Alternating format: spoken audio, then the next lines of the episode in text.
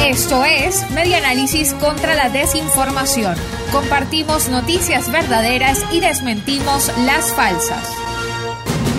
103 días llevan en la frontera sin poder surtir combustible.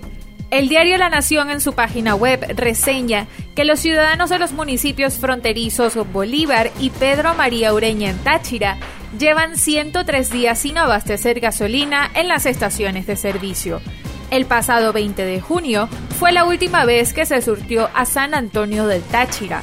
Desde la fecha indicada, solo se atiende al plan de contingencia con el combustible que se recibe en la bomba La Esperanza en Pedro María Ureña.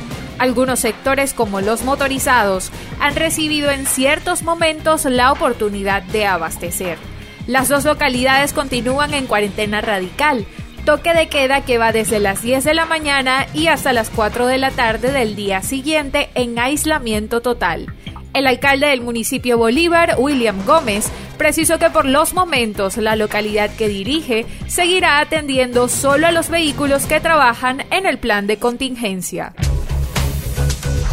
Esto fue Media Análisis contra la Desinformación.